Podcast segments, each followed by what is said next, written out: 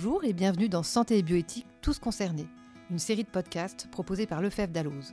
Explorons ensemble ces thèmes d'actualité qui allient science, droit, éthique et qui nous interrogent.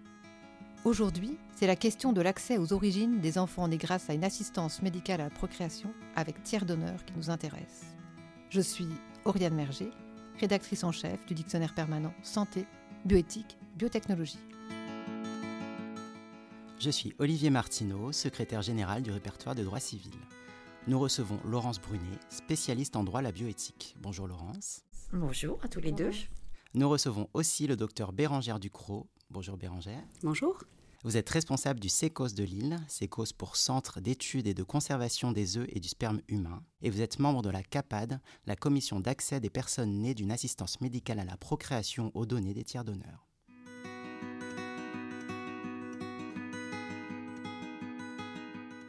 La loi de bioéthique votée en 2021 permet aux personnes nées d'un don de spermatozoïdes, d'ophocytes ou d'embryons d'avoir accès à leur majorité à l'identité du donneur ainsi qu'à ses données non identifiantes, c'est-à-dire sa situation familiale et professionnelle, ses caractéristiques physiques, son état général, son pays de naissance ou encore les motivations de son don. C'est un droit qui était très attendu par les personnes nées grâce à un don de gamètes qui ont besoin pour se construire de connaître l'histoire de leur conception et de connaître leurs origines biologiques. Un droit réclamé à nouveau lors de la révision de la loi de bioéthique de 2011, mais qui avait été écarté. En 2021, le législateur fait donc un autre choix en consacrant ce nouveau droit, celui d'accéder à ses origines à sa majorité. Depuis le 1er septembre 2022, avec la parution du décret d'application, les personnes issues d'un don peuvent saisir la commission d'accès des personnes nées d'une assistance médicale à la procréation aux données des tiers donneurs, dite la CAPAD. La CAPAD est alors chargée de répondre aux demandes de ces personnes. Pourquoi ce don? Pourquoi changer le dispositif existant? Comme vous l'avez rappelé, Oriane, effectivement, il y a eu un grand changement puisque euh, de 1994 jusqu'à 2021, le principe de l'anonymat était absolu. Il n'y avait aucune dérogation possible malgré des tentatives pour l'amender au cours des révisions en 2004 et 2011. Mais le contexte là avait complètement changé. Alors pourquoi il avait changé? D'abord, et vous l'avez déjà, déjà dit, il y a eu une mobilisation des acteurs, c'est-à-dire que les enfants qui sont nés, qui étaient, qui sont nés de ce don ont grandi, ils, ont, ils se sont émus de leur, des conditions euh, de leur conception et du fait qu'ils ne connaissaient rien sur, ces, sur cette conception. Ils se sont rassemblés en association et ils se sont mobilisés dans beaucoup de supports médiatiques. Il y a deux grandes associations, hein, PMA Anonyme et puis Origine, qui ont été vraiment très présents euh, pour demander un changement de la loi, en tout cas un aménagement de l'anonymat. Et puis, et c'est aussi en lien, il y a eu euh, des recours devant euh, la Cour européenne des droits de l'homme. La Cour européenne a été, depuis longtemps, elle a été saisie sur des questions en lien avec l'accès aux données importantes sur son identité personnelle. Et au cours du temps, elle a vraiment euh, construit l'idée qu'il y avait un intérêt vital de la personne à obtenir des informations indispensables pour découvrir la vérité sur un aspect important de son identité personnelle. Donc cette jurisprudence est propice à un changement, d'autant que plusieurs personnes des associations que j'ai mentionnées précédemment ont introduit des recours devant la Cour européenne, justement en pensant que l'orientation qu'elle avait prise ces dernières années allait pouvoir faire pression sur le gouvernement et en tout cas appuyer cette demande. Et c'est quand même ce qui s'est passé puisque dans l'étude d'impact de la loi de 2021, il est bien précisé que ces recours qui sont pendants actuellement ont joué un rôle dans la décision du gouvernement d'ouvrir la question de l'accès aux origines. Et puis, troisième et peut-être la plus importante, raison pour laquelle on a, on a dû ouvrir, c'est que, et là encore c'est lié à la mobilisation des acteurs, il y a eu une inflation du recours aux tests qu'on appelle de manière générale d'ancestralité, c'est-à-dire la possibilité de faire analyser dans des banques de données comme 23andMe ou DNA Ancestry qui sont aux États-Unis c'est interdit théoriquement de le faire, mais il n'y a pas beaucoup de sanctions. Donc ces enfants nés de dons ont recherché leurs origines en ayant recours à ces tests, euh, en recevant des kits et ensuite des kits pour, pour faire les prélèvements, les renvoyant ensuite à ces sociétés aux États-Unis.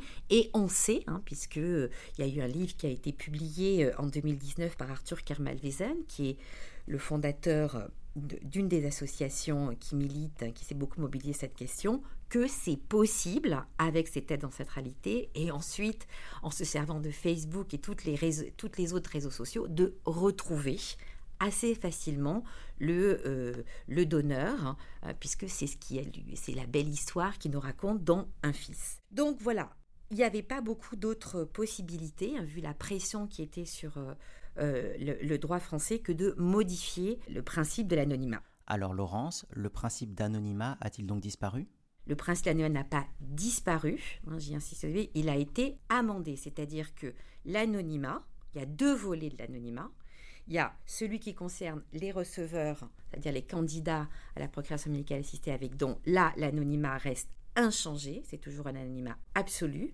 Et puis il y a le volet qui a été modifié et qui concerne l'enfant devenu majeur issu du don qui, à sa majorité, aura la possibilité de demander avoir accès à des données identifiantes et non identifiantes sur le donneur. Ce dispositif a un double volet et le volet qui concerne euh, donc ce qui a été modifié, les rapports entre le donneur et l'enfant qui est né du don. Comment il a été modifié?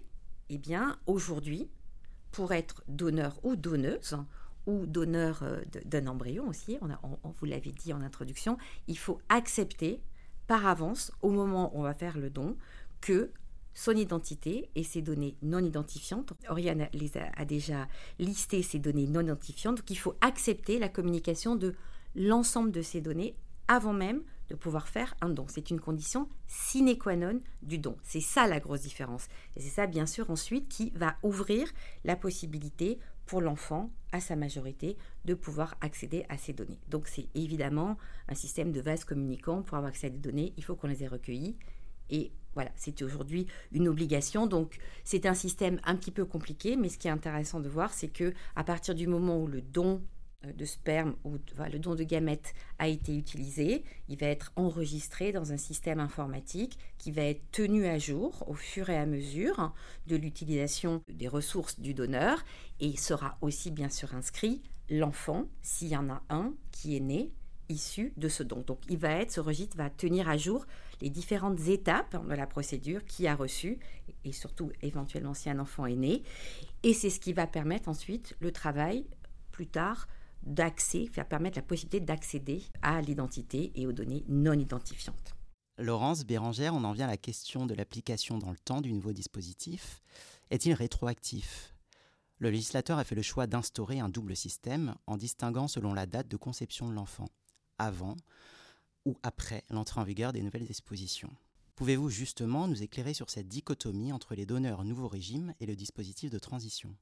Pour simplifier les choses, on va parler de donneurs nouveau régime et de donneurs ancien régime. C'est clair que pour les associations qui se sont mobilisées, l'enjeu, c'était de pouvoir, puisque ces enfants sont nés, c'était de pouvoir accéder euh, à des données sur les anciens donneurs, ceux qui avaient donné avant que la loi n'entre en vigueur. Ça a été un sujet très complexe, très délicat, où politiquement, il y a eu une forte divergence entre les deux assemblées. Ça a donné lieu à beaucoup de débats assez conflictuels entre ceux qui voulaient ne pas permettre de l'appliquer au passé et ceux qui y tenaient absolument. Le gouvernement était contre la possibilité de recontacter les donneurs. La solution du gouvernement, celle qui était privilégiée, c'était de dire les anciens donneurs, on va les mettre au courant par des campagnes de sensibilisation. S'ils veulent se manifester spontanément auprès des différentes institutions qu'on a déjà mentionnées, ils le feront, mais ça sera purement volontaire et purement spontané. Or, un peu à la dernière minute, à l'Assemblée nationale, en deuxième lecture, il y a eu un coup de théâtre, puisque finalement, on a considéré que c'était bien que les donneurs puissent se manifester spontanément. Et ça serait encore mieux pour répondre aux attentes des enfants nés de ce don, si quand même la fameuse CAPAD pouvait, lorsqu'une demande arrivait sur son bureau concernant un donneur ancien régime, essayer de retrouver ce donneur pour consulter et lui demander s'il était d'accord pour communiquer des données identifiantes ou non identifiantes. Donc, il y a eu, un peu à la dernière minute, cette espèce de compromis qui a été trouvé pour essayer d'appliquer dans le passé le dispositif qui avait été mis en place uniquement dans le premier temps pour le futur.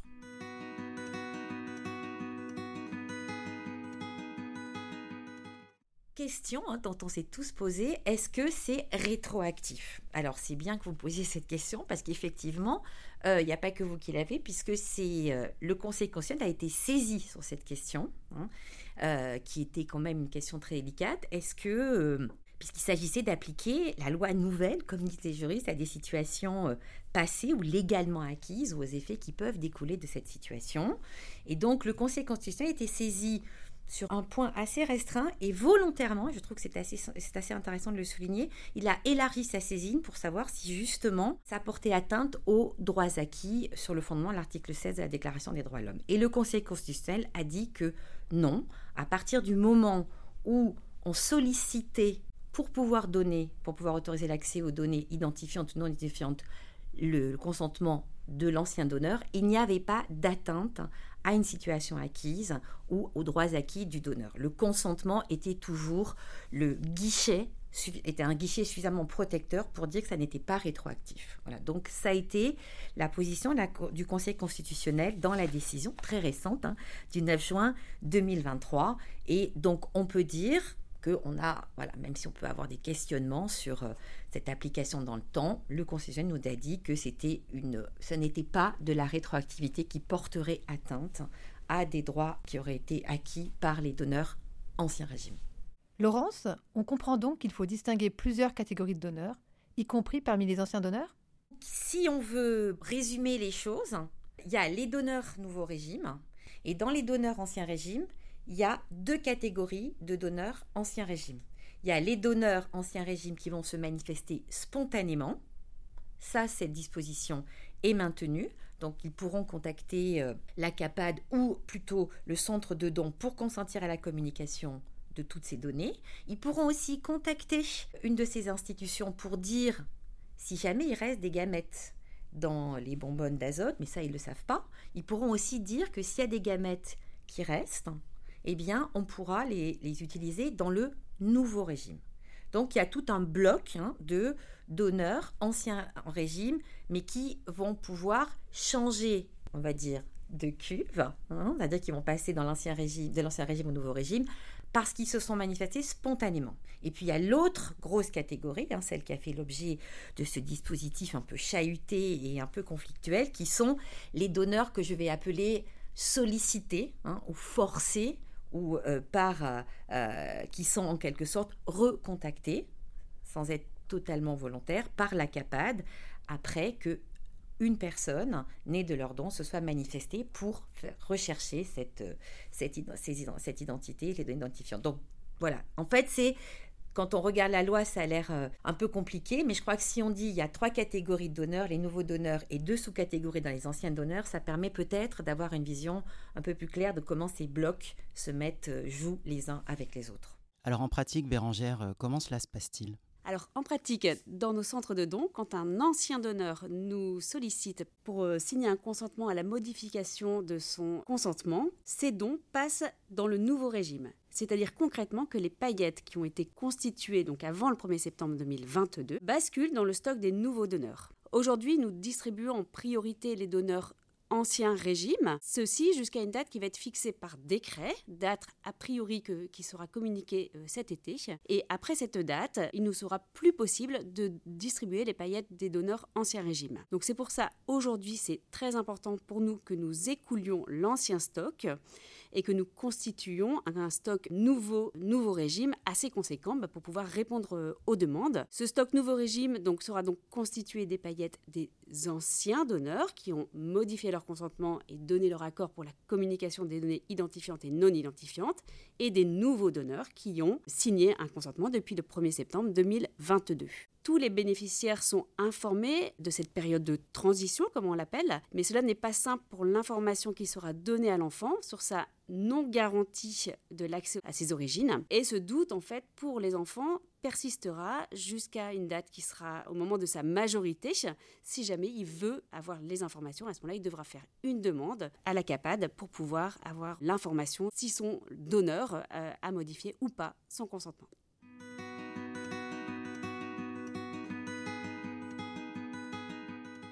Bérangère, a-t-on des données chiffrées sur ces consentements? Oui, bien sûr. Alors, concernant les tiers donneurs, à Lille, nous avons recontacté les anciens donneurs depuis 2018. 2018, c'est la date des États généraux autour de la loi de bioéthique, hein, et où il y a eu beaucoup de débats ouverts sur l'accès aux origines. Et donc, à partir de cette date-là, on a informé les donneurs que potentiellement, ils pourraient être recontactés si ce nouveau droit rentrait en vigueur. On a sollicité ces anciens donneurs, tous ceux qui avaient donné les donneurs de, gamètes et d'embryons, hein, donc ovocytes et spermatozoïdes. Et dans le centre de l'île, 150 donneurs ont été recontactés et 50 euh, à ce jour, hein, en juin 2023, ont confirmé leur consentement. À cela s'ajoutent les donneurs qui se sont manifestés spontanément. On a une quinzaine de donneurs qui avaient donné entre les années 80 et les années 2015, qui nous auront contactés. Et tout ceci avait été informé par les médias. Au niveau national, donc au 1er euh, juin 2023, 366 consentements ont été euh, reçus par la CAPAD. Concernant les demandeurs, euh, après neuf mois de mise en place de ce nouveau droit, la CAPAD a reçu 400 demandes de personnes nées de dons et qui ont fait une demande pour pouvoir avoir accès aux informations concernant leur potentiel tiers donneur qui a permis leur naissance. Donc les demandes de tiers donneurs ont été très nombreuses dans les trois premiers mois de la mise en place de la commission et depuis janvier, les, demandes sont plutôt euh, ralenties, mais continuent euh, d'évoluer. Est-ce que ça a entraîné une diminution des dons? Alors ça, c'est la grande question que tout le monde se pose, hein, et c'était un peu l'angoisse des professionnels et des, personnes bénéficiaires. Euh, alors les données chiffrées ne le montrent pas. En 2022, l'Agence de la biomédecine a recensé 764 nouveaux donneurs de spermatozoïdes et 990 donneuses d'ovocytes. Et en 2021, ils étaient 600 hommes et 900 femmes à effectué un don. Il n'existe donc pas de baisse en nombre hein, de tiers donneurs, euh, mais aujourd'hui c'est quand même assez compliqué de pouvoir conclure sur l'impact du dispositif parce qu'on est quand même assez près de la mise en place de la loi. Il faut savoir qu'il existe quand même des disparités nationales très importantes en nombre de tiers donneurs et aussi en catégorie ovocytes ou spermatozoïdes dans les différents centres de dons en France. Alors justement, Bérangère, aujourd'hui, qui sont les demandeurs? A-t-on un profil type? Alors il faut déjà savoir que depuis 1970, on estime à 70 000 enfants le nombre d'enfants issus de dons. Mais ce chiffre est difficilement estimable parce qu'avant les années 90, les dons pouvaient avoir lieu directement dans les cabinets de gynécologie ou dans les centres de dons. Donc depuis 1994, la majorité, depuis la, première loi de bioéthique, en fait, les centres de dons étaient obligatoirement la source des paillettes de dons pour réaliser euh, des inséminations ou de la fécondation in vitro. Donc parmi les 400 personnes qui ont fait une demande à la CAPAD aujourd'hui, ils sont très nombreux à faire partie d'associations de personnes nées de dons. Ces personnes sont aujourd'hui âgées en moyenne de 34 ans et sont pour 84% des hommes. Et beaucoup sont en quête d'informations depuis souvent de nombreuses années. Je me suis récemment entretenue avec une jeune femme de 30 ans qui faisait partie d'une association depuis l'âge de ses 15 ans. Elle avait appris son mode de conception en interrogeant ses parents à l'âge de 12 ans, car elle se sentait euh, différente, elle sentait qu'il y avait quelque chose qui clochait. Alors ses parents l'ont informée, ainsi que ses trois frères et sœurs, euh, qu'elle était née d'un don. Et depuis ce temps-là, elle est vraiment en recherche, et pour elle c'est vraiment viscéral de savoir mais qui est ce tiers d'honneur qui a permis ma naissance? Et par contre pour ses frères et sœurs, ce n'est pas du tout une question, ils ne sont pas du tout intéressés par cette, euh, par cette recherche. Une demande a-t-elle abouti? Alors, en juin 2023, hein, date d'aujourd'hui, la première demande a abouti récemment. Tout le processus, qui est un peu compliqué, hein, vous l'avez euh, compris, une personne euh, née de don dans un sécos du sud de la France a pu avoir l'identité et les données non identifiantes de son tiers d'honneur qui a permis sa naissance. Et ceci grâce au process mis en place par le dispositif d'accès aux origines. Donc le process est, assez long hein, à mettre en place parce qu'il y a beaucoup d'interlocuteurs qui interviennent, la CAPAD, l'Agence de la biomédecine, les centres de dons. Donc ces demandes euh, sont prises en compte, mais chaque étape peut prendre un petit peu de temps. Et donc c'est pour ça que aujourd'hui, après neuf mois de mise en place du dispositif, on n'a eu pour l'instant qu'une seule réponse positive. Merci Laurence, merci Bérangère pour ce premier éclairage sur ce droit d'accès aux origines. Merci à tous de nous avoir écoutés. Nous vous donnons rendez-vous pour une deuxième partie où nous rentrerons dans le vif du sujet. Comment saisir la CAPAD, comment contacter les donneurs. À très bientôt.